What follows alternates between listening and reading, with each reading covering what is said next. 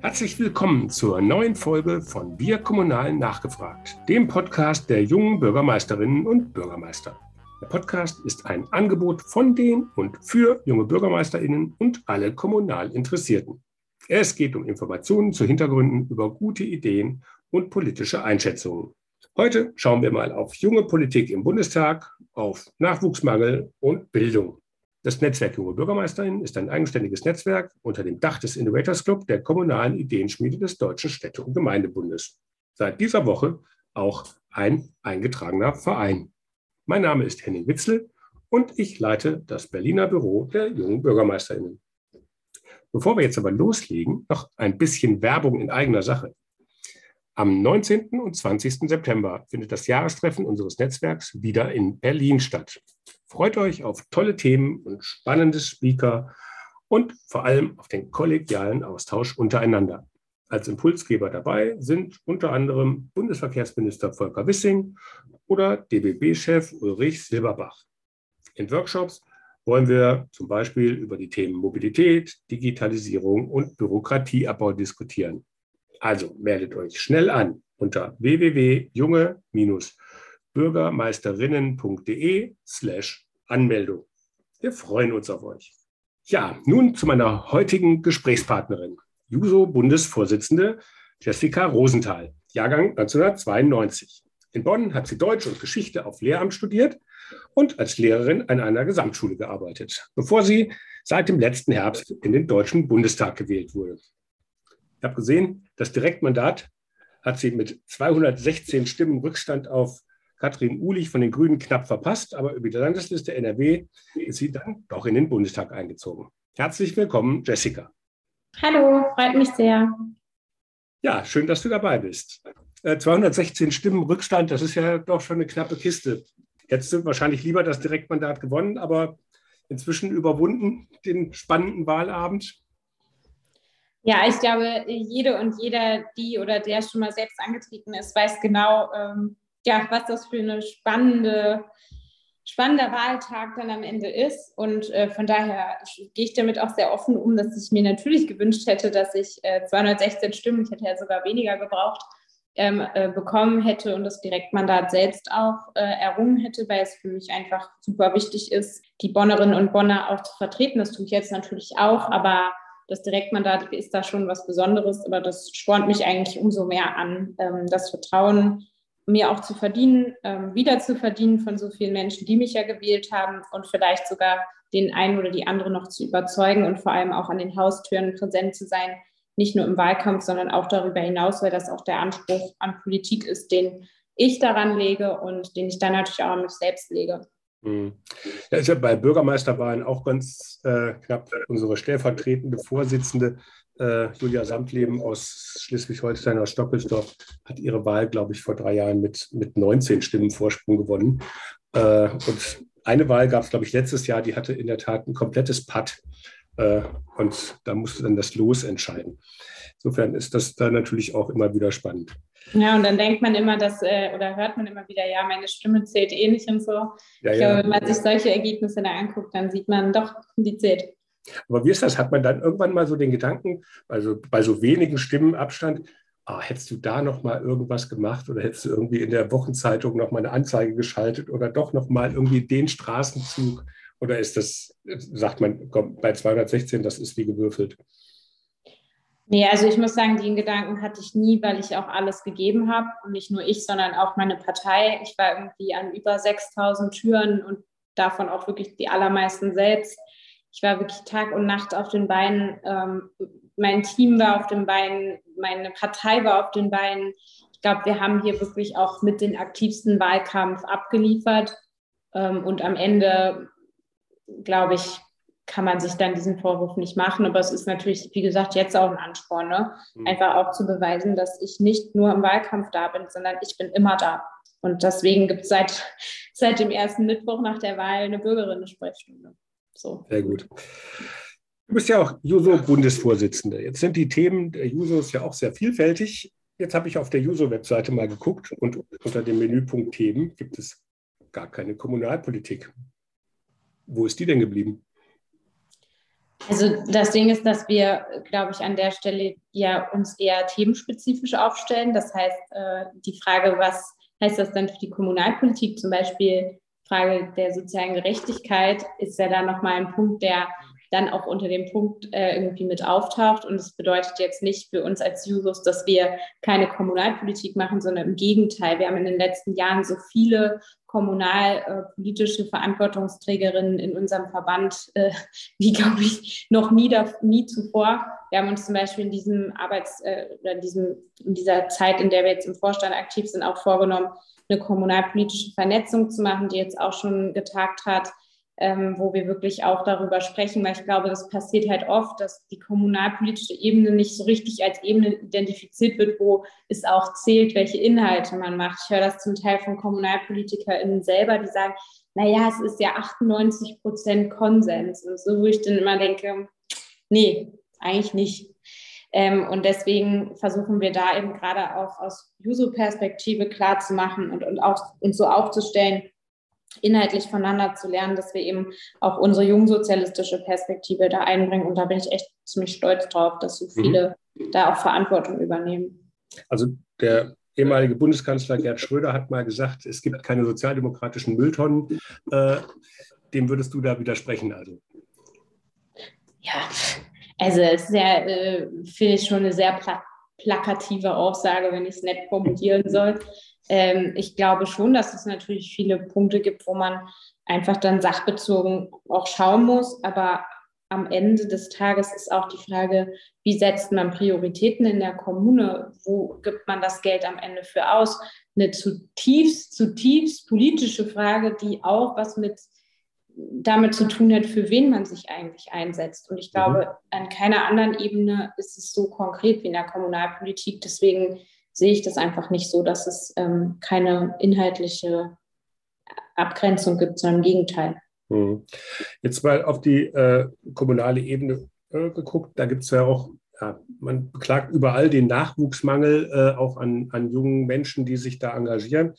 Ähm, was sind denn jetzt so aus Juso-Sicht, die ja in den letzten Jahren, sage ich jetzt mal, sehr breit auch in den Medien vertreten waren? Dein Vorgänger Kevin Kühnert hat ja sozusagen dann würde ich mal sagen, die Jusos sozusagen wieder ins Rampenlicht gebracht, auch jetzt weit über die SPD hinaus, ähm, gerade bei der Frage damals mit dem, ähm, wer wird Parteivorsitzender oder welches Duo wird Parteivorsitzende, gewinnt man junge Menschen dazu, sich zu engagieren. Äh, und warum gehört da Kommunalpolitik oft jetzt erstmal nicht dazu, sondern eher so große Fragen wie Fridays for Future, wo sehr viel politisches Engagement ist, wie jetzt zur Krieg äh, und Friedenfrage, sage ich jetzt mal, im Zuge des Angriffs auf die Ukraine. Äh, Parteivorsitz ist sozusagen auch so eine, ist ja auch keine kommunale Frage. Warum ist ähm, das nicht dabei oder, oder ist das, gehört das genauso dazu, ähm, ist dann nur nicht so präsent? Ich glaube, das gehört genauso dazu und es gibt auch viele junge Menschen, also zumindest kann ich das aus Bonn berichten, das ist ja immer subjektiv, aber es gibt auch viele junge Menschen, die auch gerade, weil es ihnen um ihre Zuhause vor Ort geht, politisch aktiv werden. Also vor allem auch von vielen Jusos kenne ich das eigentlich, dass sie irgendwie es denen dann um das, ähm, um den Jugendtreff ging oder um die Frage, wo können wir eigentlich uns aufhalten als junge, junge Menschen, so wo finden wir eigentlich statt in, in, der, in dem Ort, in dem man zu Hause ist. Also das würde ich gar nicht so kategorisch benennen, muss ich sagen. Aber klar, es ist natürlich so, und das ist ja egal, welcher Wahl man irgendwie spricht, ob jetzt über eine Europawahl oder über eine Landtagswahl oder über eine Kommunalwahl, vor allem dominiert ja in den, in, den, in den überregionalen Medien, dominieren natürlich bundespolitische Themen. Und ähm, das, glaube ich, wirkt sich dann darauf auch aus, was man so als Politik im weitesten Sinne wahrnimmt. Ähm, mhm. Deswegen, ja, ist auch so ein bisschen die Frage, und das wird, glaube ich, immer, immer relevanter, wie ist die Medienlandschaft aufgestellt? Wir haben ja auch ein Mediensterben, ein Stück weit, was eine Abdeckung vor Ort angeht. Ähm, und wir sehen, glaube ich, dass deshalb auch eine Berichterstattung immer weniger differenziert wird. Auf der anderen Seite ähm, lesen die Leute einfach keine Zeitung mehr, auch gerade junge Leute nicht, was einfach so ist. Und deswegen ist auch ein bisschen der Punkt, wo findet dann Kommunalpolitik eigentlich statt und inwiefern gibt es das zum Beispiel auch in den sozialen Medien und so weiter. Daher glaube ich schon, dass wir auch über die Frage, wie soll eigentlich berichtet werden, über unsere Demokratie, und da meine ich dann alle Ebenen, dass das eine Frage ist, die für mich zum Beispiel zur Zeitenwende-Debatte auch dazugehört. Mhm. Aber wie, was hättest du denn da als JUSO-Bundesvorsitzende, euer Job ist es ja auch, junge Leute zu adressieren, ähm, was äh, kann dann die Kommunalpolitik vielleicht auch von, von euch Jusos lernen? Also ich glaube, so weit würde ich jetzt nicht gehen, weil ich glaube, die kommunalpolitisch aktiven Menschen, die sich so krass aufreiben und die so viel geben, auch von ihrer Lebenszeit und ihrer Kraft, wissen schon genau, was sie irgendwie vor Ort auch gut machen können. Ich würde halt sagen, das, was wir, was natürlich unser Anspruch ist, und das ist ein bisschen mehr als nur junge Leute adressieren, ist ja schon auch systematisch auf Sachen drauf zu gucken und auch System an sich in Fokus zu rücken und damit natürlich auch große Fragen äh, anzusprechen. Also wenn wir sagen, dass ein kapitalistisches System, was auf der Ausbeutung der Natur des Menschen beruht, dauerhaft und auch kurz-, mittel- und langfristig nicht gut funktionieren kann. Ähm, und das sehen wir ja jetzt gerade auch umso deutlicher, wenn wir sehen, welche Auswirkungen der Klimawandel hat zum Beispiel wenn wir ähm, auch sehen, wie, wie Ausbeutung äh, betrieben wird, zum Beispiel von China in Teilen von Afrika, ohne auf Menschenrechte zu achten. Wenn wir aber auch über unsere Lieferketten nachdenken, dann sieht man das alles ja. Und das ist dann natürlich eine Flughöhe, wo dann auch zu Recht manchmal junge, manche junge Leute sagen, ja, okay, aber mir geht es jetzt vielleicht gerade um den Spielplatz vor Ort oder um die Frage, warum wir eigentlich keine Räume in der Stadt mehr haben, wo, wo einfach Menschen vielleicht auch mit wenig Geld zusammenkommen, dann wirkt das erstmal so, als wenn das überhaupt nichts miteinander zu tun hat. Aber ich glaube, ähm, genau solche Fragen haben definitiv was miteinander zu tun, weil die Frage, wem gehört jetzt eigentlich der Ort, in dem ich lebe, wer entscheidet eigentlich darüber, was wo sein darf? Und wo gibt es auch gerade Räume für Gemeinschaft, für auch äh, gemeinschaftliche Projekte, haben wir dafür überhaupt Geld in der Kommune, ist ja ganz genau diese Systemfrage und die Frage, für wen machen wir das eigentlich alles und ist es in Stein gemeißelt, dass zum Beispiel nicht auch ein Gemeindezentrum, was von allen möglichen Gruppen bespielt wird, mitten im Ortskern sein kann, auch wenn da die Mieten super teuer sind. Aus mhm. meiner Perspektive nicht. Deswegen glaube ich, hat das schon was miteinander zu tun. Aber vielleicht nochmal auf die äh, Frage zu kommen, warum da hast du mich jetzt noch nicht so ganz mitgenommen, warum äh, die Bundesebene oder auch Landesebene ähm, offensichtlich ja doch deutlich attraktiver ist. Also wenn ich mir angucke, jetzt nur die SPD-Fraktion, 49 der 206 Abgeordneten sind im Juso-Alter, also 35 oder jünger.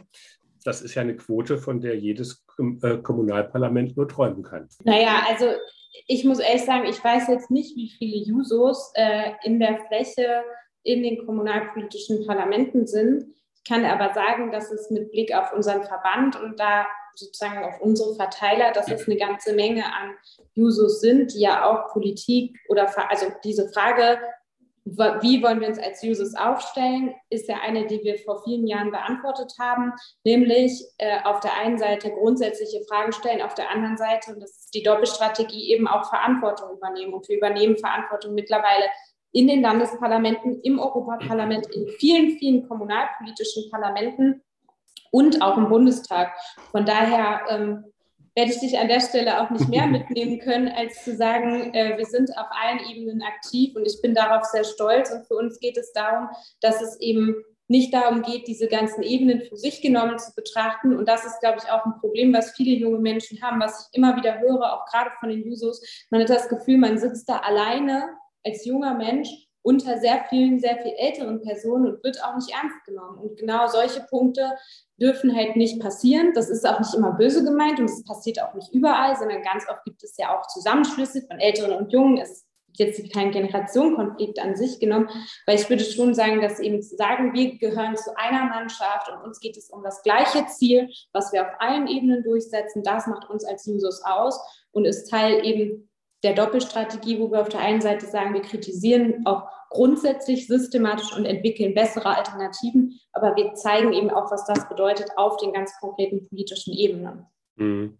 Gut, man muss jetzt auch dazu sagen, äh, der ehemalige NRW Landesvorsitzende der Jusos, ist ja inzwischen auch Bürgermeister und auch junger Bürgermeister äh, in Werther, der Veit Lemm. Und insofern ist genau. das. Ne, Oder also auch das wird, Markus das wird, Hamas zum Beispiel genau. ist äh, äh, der, den habe ich noch kennengelernt, äh, genau. als ich bei Jusus angefangen habe. Da war er im Landesvorstand der NRW. Jusus ist jetzt Landrat in Euskirchen, hat das erste Mal äh, seit, seit dem Zweiten Weltkrieg diesen ähm, Wahlkreis für uns als SPD gewonnen, weil er einfach wahnsinnig toll ist. Und ich habe ihn ja auch im Wahlkampf irgendwie ihm da ein bisschen helfen können zumindest und ihn auch da irgendwie krass bewundert. Und, und da kann man einfach nur sagen, ja, Juso-Schule zahlt sich aus.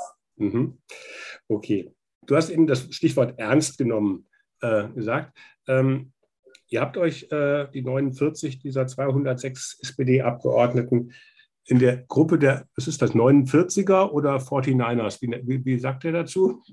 Mal so, mal so, aber eigentlich so, 49ers, ja. Die 49ers äh, äh, zusammengeschlossen. Ähm, auch um sozusagen da wahrscheinlich noch eine, noch eine auch eine Machtposition sozusagen äh, innerhalb der Fraktion zu haben, um da sichtbarer zu werden, um euch gegenseitig zu unterstützen. Wie wichtig ist das, dass es so eine junge Gruppe, das gibt es ja auch in anderen Fraktionen, äh, junge Gruppen, ähm, wie wichtig ist das, dass man sich da zusammenschließt, auch um ernst genommener zu werden?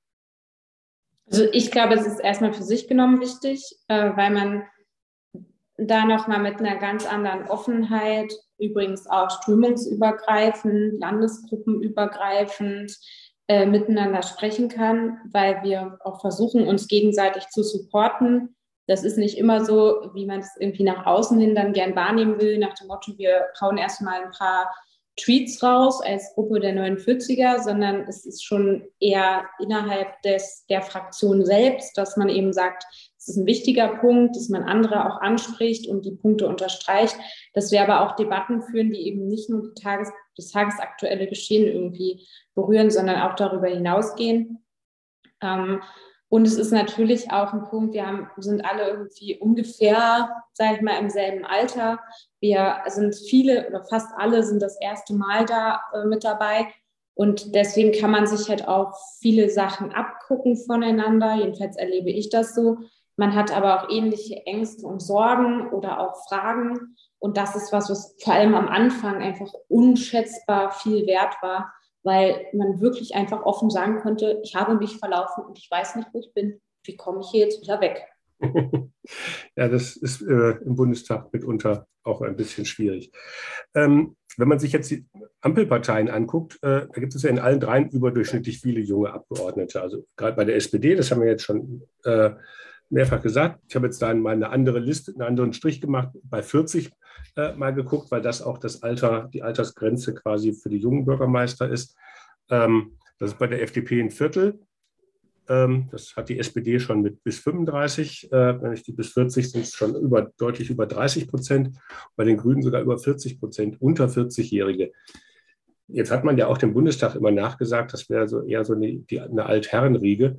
Die jetzt nicht genannten Parteien äh, beweisen das quasi nach wie vor. Aber merkt man das auch im politischen Alltag in, in, Berlin, dass die Jungen da deutlich präsenter sind, weil sie einfach und allein weil sie sichtbarer sind, vielleicht auch junge Themen mehr in der Diskussion sind? Also ich glaube schon, dass man das merkt, ähm, wenn es irgendwie um die Frage geht, was wird eigentlich wie diskutiert. Kulturelle Dinge, aber eben auch inhaltliche Fragen. Ähm, man merkt es auf jeden Fall auch äh, so daran, dass natürlich sich alle erstmal darauf einstellen mussten, dass das jetzt nicht die Praktikantin ist, die irgendwo reinkommt, sondern die Bundestagsabgeordnete. Das habe ich tatsächlich aus sehr vielen Teilen, nicht nur meiner Partei, sondern auch darüber hinaus gehört, dass das ein Problem war am Anfang. Ähm, man merkt es am Kleidungsstil und ich glaube schon auch an der Social Media Reichweite. Wenn man das jetzt mal alles zusammennimmt, glaube ich, dass wir als junge Leute da natürlich, also vor allem auch Leute ansprechen, die in unserem Alter sind. Und das äh, ist, glaube ich, ein Leck, was man mit einem anderen Altersgruppe einfach so nicht mitbringen kann. Das heißt ja auch, ich kann ja auch nicht vielleicht ältere Leute genauso ansprechen, weiß mhm. ich nicht, aber das ist, glaube ich, schon ein Mehrwert. Aber was sich sozusagen jetzt in Summe konkret geändert hat und wie man das wahrnimmt, kann ich natürlich selber immer sehr schwer beurteilen, weil ich kenne ja den Bundestag von innen nur jetzt. Und ich weiß nicht, wie es vorher war. Ich kriege das nur immer so gespiegelt von meinen Kolleginnen und Kollegen, die dann schon subsumieren, dass es dass sich da einiges geändert hat. Aber selber beurteilen kann ich das natürlich nicht, weil ich mhm. ja schon, also ich bin Juso-Vorsitzende. Äh, wir sind ein Verband, der auf jeden Fall auch ähm, Strukturen hat und zu diesen Strukturen auch steht. Aber wir haben natürlich ganz anders offene Diskussionsräume, als es die jetzt zum Beispiel im politischen Berlin gibt. Und das ist für mich immer noch sozusagen ein Punkt, wo ich sage, da wünsche ich mir noch mehr. So, obwohl es sich vielleicht schon geändert hat, aber der Weg für mich dann eben noch nicht reicht zum Beispiel. Also da habe ich eine andere Perspektive, die, die dann quasi den Zeitverlauf gar nicht so mit bewerten kann. Erfahrung ist ja auch immer bei jungen Menschen wird ja immer auch das Wort Erfahrung irgendwie gern mal reingebracht. Wenn man es mal rumdreht, fehlt älteren Politikern vielleicht auch ein bisschen die Erfahrung oder die Erinnerung dann in dem Fall an junge Themen. Also ich würde sagen, dass es halt einfach ganz andere Lebenswelten sind zum Teil, ähm, weil man ja zu einer anderen Zeit aufgewachsen ist. Also ich würde das nicht per se absprechen. Also ich würde zum Beispiel ja auch nicht äh, jüngeren Leuten absprechen, dass man nicht auch eine Perspektive von Älteren irgendwo empathisch mit berücksichtigen kann oder es versuchen kann. Genauso wenig würde ich Älteren absprechen, dass sie auch junge Themen oder Themen, die für junge Menschen wichtig sind, krass vertreten. Also wenn man sich zum Beispiel die Frage des Bekä der Bekämpfung des Klimawandels anguckt, dann sehe ich halt und spreche auch viele gerade Großeltern, die sagen, ich, ich kann das nicht ertragen, dass wir diese Fehler gemacht haben und dass ich jetzt meinen Enkelkindern eine Welt hinterlasse, die vielleicht nicht mehr lebenswert ist. Also das würde ich nicht so sehen. Aber ich glaube, man darf halt auch nicht unterschätzen, dass man dass man einfach bestimmte Lebenserfahrungen nicht gemacht hat. Also zum Beispiel im Sozial mit sozialen Medien aufgewachsen zu sein, verändert einfach super viel.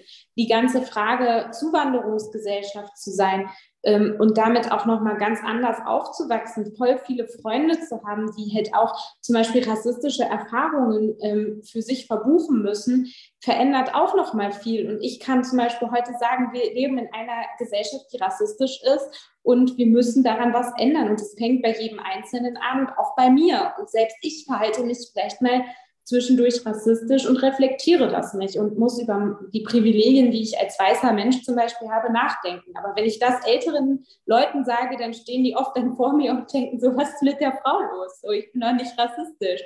Und das hat nichts damit zu tun, dass diese Personen nicht reflektiert sind, sondern dass sie einfach bestimmte Erfahrungswelten nicht so teilen, wie ich sie jetzt wahrgenommen habe, weil es eine andere Zeit ist. Und das mhm gehört, glaube ich, dazu, wenn man einen echten Generationendialog haben will, dass man sich gegenseitig ernst nimmt und respektiert und eben auch anerkennt, dass, dass eine Welt heute vielleicht eine andere ist, als sie früher war. Und das, was mich wirklich, was ich wirklich nicht abkann, ist, dass dann eine ganze Generation irgendwie verurteilt wird. Jetzt habe ich wieder heute gesehen, irgendwie wir werden alle weich gekocht und so. Da denke ich mir, Leute, spart euch einfach, weil so wird es auf jeden Fall nichts. Jede Generation hat eigene Herausforderungen, eigene Kämpfe und eigene Erfahrungen. Und nur wenn wir uns respektvoll begegnen, können wir gemeinsam was Gutes nach vorne daraus machen.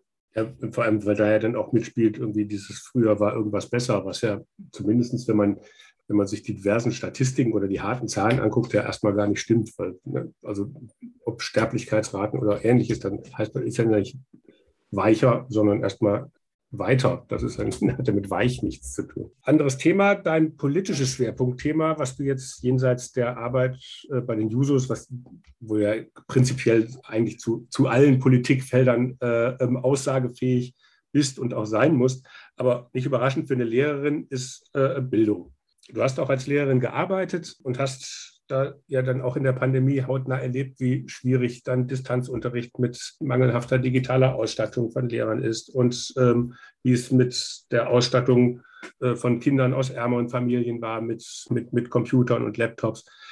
Jetzt gibt es ja dann den Digitalpakt Bildung und umgekehrt hört man dann aber auch wieder aus ganz vielen Schulen, da sind jetzt irgendwie ganz viele Laptops angekommen und die stehen im Keller, weil keiner hat irgendwie die Software was, was muss man da machen? Wo, ist, das ein, ist das ein Punkt, wo du aus Berlin sagst, also dass man daran arbeiten kann, wie man das macht? Wo funktioniert da was in der Zusammenarbeit zwischen Bund, Ländern und Kommunen nicht? Ich glaube, dass halt Verantwortung immer auf verschiedene Ebenen geschoben wird und am Ende bleibt sie bei den Kommunen hängen, die einfach, einfach nicht die Kapazitäten haben, diesen, äh, diesen Investitionsstau zu stemmen. Und das ist einfach so. Und das ist kein Vorwurf an die Kommunen, sondern im Gegenteil.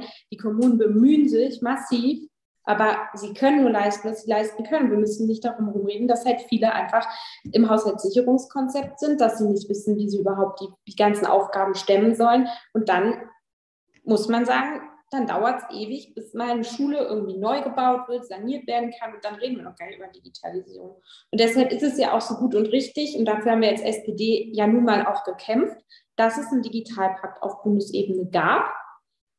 Aber auch hier sehen wir, dass die Hürden, das abzurufen und sozusagen die Breite, mit der das gedacht worden ist, nicht ausreichend ist.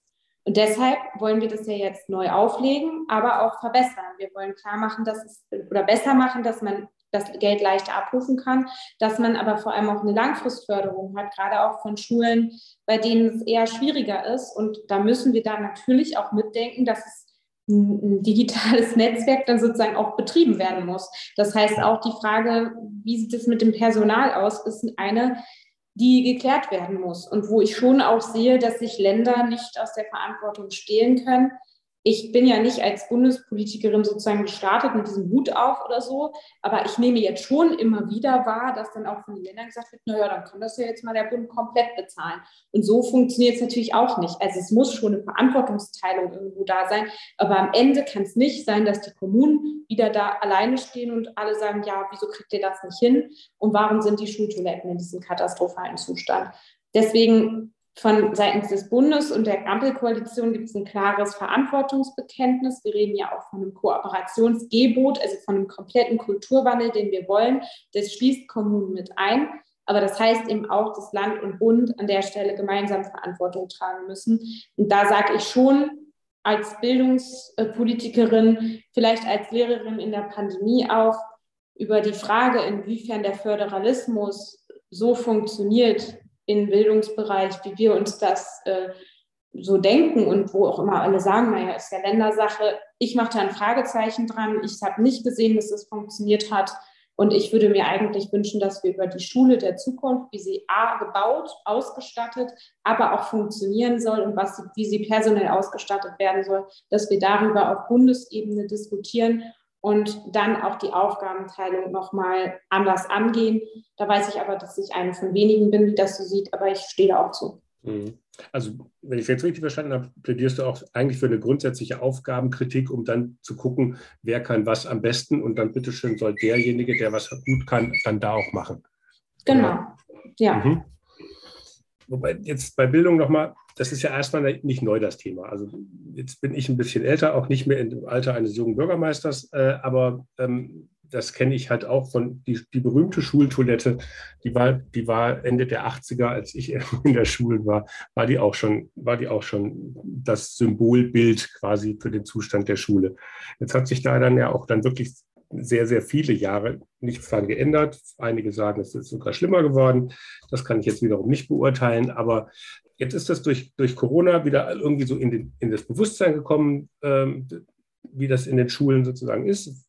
Ist es jetzt auf der einen Seite ja ganz gut, da wird jetzt drüber geredet. Auf der anderen Seite ist das dann nicht auch die Gefahr, dass das dann hinter neuen großen Themen einfach auch irgendwann wieder verschwindet? Ja, genau, das passiert ja jetzt. Also eigentlich redet darüber ja kaum mehr jemand, äh, wie die Schulen ausgestattet sind und was sie eigentlich gerade stemmen müssen. Was sie übrigens gerade auch jetzt äh, mit Blick auf den Ukraine-Krieg stemmen müssen. Ähm, ich sehe nicht, dass, dass es da irgendwie einen Reset-Knopf gibt, der, der gedrückt wird. Und das ist natürlich was, was mich frustriert als Bürgerin und wo ich als Politikerin ähm, eben natürlich auch die Notwendigkeit meinerseits sehe, dass wir da handeln müssen. Mhm. Deswegen bin ich auch froh, dass sowas wie der Digitalpakt, aber auch das Startchancenprogramm äh, im Koalitionsvertrag drinsteht. Und das kann man jetzt sagen, gut, kleines Förderprogramm, dann haben wir eben noch ein Förderprogramm neben tausend anderen Förderprogrammen. Kann man, also stimmt bestimmt auch, aber ich glaube schon, dass es in der Struktur, nämlich zu sagen, der Bund bekennt sich damit eben auch zu einer Verantwortung, ist es eigentlich schon, ja, sage ich mal, ein Wandel der erstmal natürlich nur eine Tür öffnet oder eine Tür geöffnet hat und die ersten kleinen Schritte geht, aber der dann natürlich auch noch weiter ausgebaut werden muss, dieser Weg. Und daher sehe ich das schon als einen wesentlichen Schritt und möchte auch, dass angesichts angespannterer Haushalte, ähm, auf die jetzt irgendwie äh, gerade auch die FDP versucht, Bürgerinnen und Bürger einzuschwören, was ich für falsch halte, mit Blick auf die massiven Herausforderungen, die wir haben, da sage ich eben auch klar, diese Projekte stehen für mich nicht zur Debatte. Mhm. Jetzt gucken wir mal sozusagen auf die Gesamtsituation. Du bist ja jetzt nicht nur für Bildung, sondern auch Ausbildung ist ja sozusagen, gehört ja genauso dazu. Ähm, und dann gucken wir mal auf alle möglichen Fachkräftemängel, die uns gerade sozusagen über den Weg laufen. Also aktuell ganz heiß diskutiert die Situation an den Flughäfen. Es ist kurz vor den Sommerferien oder ich glaube in NRW äh, haben sie schon angefangen. Ähm, da ist jetzt irgendwie, da macht jetzt der Bund und guckt, dass man irgendwo irgendwie Leute ausgräbt, die man da irgendwie dann noch mit einsetzen kann. Ähm, weil durch massiven Personalmangel nach Corona das Angebot kaum noch aufrechterhalten werden kann und dann gibt dann so eins das andere. Das gleiche Thema beim Zugverkehr, ähm, aber auch in der Pflege, Krankenhäuser, in den Schulen, Lehrer. Also wir haben ja offensichtlich, also ähm, ist das jetzt wirklich nur eine Folge von Corona ähm, oder ist in all diesen Branchen nicht grundsätzlich in den letzten Jahren oder Jahrzehnten viel zu wenig dafür getan worden, dass man dann die Leute hat, die man perspektivisch braucht. Das ist ja nicht überraschend. Also Schülerzahlen kann man ja doch schon relativ genau prognostizieren und dass die Anzahl der ausgebildeten Lehrer, da weiß man auch, wann gehen die in Ruhestand, zumindest ungefähr. Das gleiche gilt für die Pflege. Da hat man auch, das kann man ja eigentlich kann man da ja einen Forecast machen, was habe ich für einen Bedarf. Und dann wird er irgendwie jahrelang nicht gedeckt. Wer hat denn da gepennt? Das kann ich natürlich nicht beantworten, weil ich ja jetzt erst im Bundestag bin und mich genauso frage, wie das dazu kommen konnte. Aber ähm, ich bin ja auch für berufliche Bildung und Weiterbildung zuständig im Bundestag für die SPD-Fraktion und bin, das, bin da auch sehr froh drum, weil ich glaube, dass es das wichtigste Thema ist eigentlich, was wir mit zu bearbeiten haben, gerade auch mit Blick auf die Frage, wie können wir äh, unsere Fach, unseren Fachkräftebedarf sichern. Ähm, ich kann eine, einen schuldigen, wenn es darum geht, Schuld zu verteilen. Ich glaube, das bringt es immer nicht so viel weiter, aber wenn ich einen ausmachen müsste, kann ich den benennen. Das ist die Union, die nicht fähig und in der Lage war, eine vielfältige Gesellschaft anzuerkennen, ihr den Respekt und die Würde zuzugestehen, die sie verdient und auf der anderen Seite daraus Konsequenzen zu ziehen, dass es auch ein Wirtschafts- oder auch ganz besonders ein Wirtschaftsfaktor ist, dass wir Zuwanderung möglich machen. Sie haben das ausgebremst auf allen Ebenen und gleichzeitig haben wir ein Schulsystem, ein Bildungssystem insgesamt, was es nicht schafft, ähm, dafür zu sorgen, dass man auch losgelöst von seinem Elternhaus und der Bildungsbiografie seiner Eltern alles machen und alles werden kann. Und das ist auch zutiefst ungerecht und da, das setzt sich auch in der Berufsbildung fort. Also wenn wir uns angucken, dass zum Beispiel Ungelernte, ähm, da haben 34 Prozent ungefähr einen Zuwanderungshintergrund, aber nur 8 Prozent sozusagen sind äh, sind Deutsche, also mhm. ohne Zuwanderungshintergrund. Und daran sieht man ja auch, dass sich das ganz konkret auswirkt. Wir wissen, wer keine Ausbildung gemacht hat, hat später auch wesentlich schlechtere Chancen, vernünftiges Einkommen zu generieren. Und deswegen müssen wir einfach sagen, auch in der beruflichen Bildung kann es uns nicht reichen, wenn wir irgendwie über 240.000 Leute in den Übergängen haben, wenn wir bei vielen tausend gar nicht wissen, was die machen nach der Schule. Und deshalb haben wir ja auch so Sachen aufgeschrieben wie die Ausbildungsplatzgarantie, die nochmal die Möglichkeit gibt, auch Dinge sozusagen ganzen Weg zu beschreiben, von Übergang Schule und Beruf hin zu dann Berufs-, also zu einer dualen Berufsausbildung oder dann eben auch zu sagen, es gibt die Möglichkeit, in eine Ausbildung einzusteigen, ähnlich wie in Österreich, um schon mal den Weg in die Ausbildung quasi zu machen oder sogar eine Ausbildung abzuschließen. Das würde viel, viel ändern. Und bei der Pflege oder auch an den Flughäfen, da reden wir dann auch über Arbeitsbedingungen. So klar und einfach ist es. Wer nicht gut bezahlt und wer keine vernünftigen Arbeitsbedingungen schaffen kann, in NRW streiken gerade ähm, viele für den Tarifvertrag Entlastung, weil es einfach nicht mehr geht. Die Leute stehen mit Tränen in den Augen vor mir und ich kann nichts mehr sagen, außer wir müssen etwas ändern. Aber diese Veränderung passiert nicht. Sie ist ja auch schon in den letzten Jahren und Jahrzehnten genau in die Richtung gelaufen und Corona hat es ja nur noch mal auf eine Bühne gehoben, zum Glück. Mhm. Nur auch hier frage ich mich, was soll daraus folgen und wie können wir das wirklich besser machen und dafür müssen wir da auch mehr Geld reinstecken ins gesamte Gesundheitswesen und an den Flughäfen müssen auch Unternehmen bessere Löhne bezahlen. Das gilt für einige Branchen. Die müssen einfach besser bezahlen. Und wenn ich jetzt dann sozusagen das noch erweitern kann, also hört sich jetzt so ein bisschen an bei den ganzen Branchen, wo wir Leute brauchen, wie eine Bettdecke, egal wo ich ziehe, sie ist immer irgendwo zu kurz. Auch die öffentliche Verwaltung ist in den letzten Jahren ja vor allem in den Kommunen Personal massiv runtergefahren worden. Ich glaube, Berlin hat seinen Personalbestand fast halbiert. Jetzt kommt noch ganz überraschend auch, ganz unerwartet, eine große Pensionierungswelle im öffentlichen Sektor auf uns zu. Und es gibt viele, die sagen, vom DBB bis auch zum Netzwerk Junge Bürgermeister, dass die Handlungsfähigkeit der öffentlichen Verwaltung, gerade der Kommunalverwaltung, in vielen Bereichen ganz eigentlich gar nicht mehr sichergestellt werden kann. Passiert an den Flughäfen heute das, was uns morgen bei den Bürgerämtern bevorsteht? Ja, ich hoffe nicht, ähm, weil wir natürlich gerade an der Attraktivität des öffentlichen Dienstes auch einiges verändern wollen. Wir wollen den attraktiver machen, nicht nur mit Blick auf, äh, sage ich mal, agileres Arbeiten, was sozusagen auch Digitalisierung angeht, sondern auch was Aufstiegsmöglichkeiten angeht. Wir wollen gerade auch im öffentlichen Dienst ähm, die Frage des Aufstieges nicht länger auch an Hochschulabschluss äh, sozusagen knüpfen. Das hat ja auch dann viel mit Wertschätzung zu tun, ähm, sondern wir wollen da auch die Bedingungen verändern. Und dann muss man natürlich sagen, wenn die Kommunen, und da sind wir sozusagen wieder am Anfang aller Themen, wenn die Kommunen so kaputt gespart sind, dann ist natürlich ein Riesenproblem. Und deshalb haben wir ja auch die Frage der, Kommunal, äh, der Kommunalfinanzen auch zu einem Bestandteil dieses Koalitionsvertrages gemacht.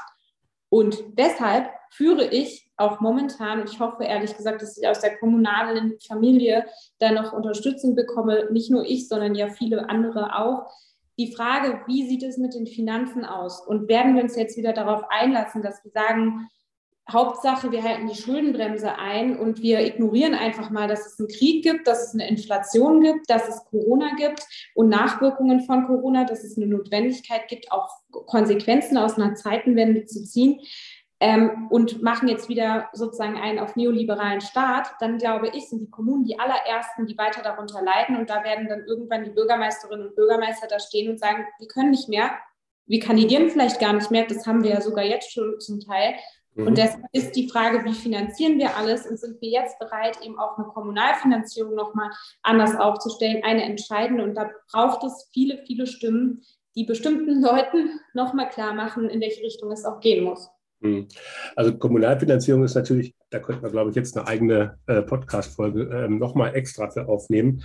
Ähm, Wobei da muss ich dazu sagen, Christian Lindner hat äh, in dieser Woche beim Städte- und Gemeindebund gestanden und ich war schon ganz überrascht, weil er da dann halt auch für kommunale Schuldenlösungen ähm, sich ausgesprochen hat, wo dann im Publikum einige saßen, die ein bisschen irritiert geguckt haben und sich gedacht haben, naja, vor einem halben Jahr hätte er das wahrscheinlich noch nicht so gesagt. Vielleicht ist da auch ein bisschen mit äh, ein Aspekt, dass das die Macht des Faktischen vielleicht dann auch ein Bundesfinanzminister. Äh, ja, und es, es, ist halt auch Teil des Koalitionsvertrags und das freut mich sehr zu hören, aber es muss sich dann auch einfügen in eine Haushaltsfinanzierung, die das äh, möglich macht. Also es mhm. bringt nichts dann sozusagen vor, vor Gruppen, die das dann gut finden, irgendwas zu sagen, wenn ich ansonsten die ganze Zeit sage, die Leute müssen mehr Überstunden machen und dann läuft es schon, weil wir wissen alle, gerade auch im öffentlichen Dienst, nee, so ist es nicht. Und deshalb mhm hoffe ich sehr, dass wir eben gemeinsam dann auch die Verantwortung übernehmen und sagen, es muss äh, sich was tun. Aber auch gerade nochmal zurück vielleicht zum Thema Ausbildung. Ähm, jetzt ist es ja so, dass Kommunen können zwar ausbilden in ihrer Kommunalverwaltung, aber eben nicht den höheren und, äh, und, und gehobenen Dienst. Das machen dann die Länder an den Verwaltungshochschulen oder der Bund.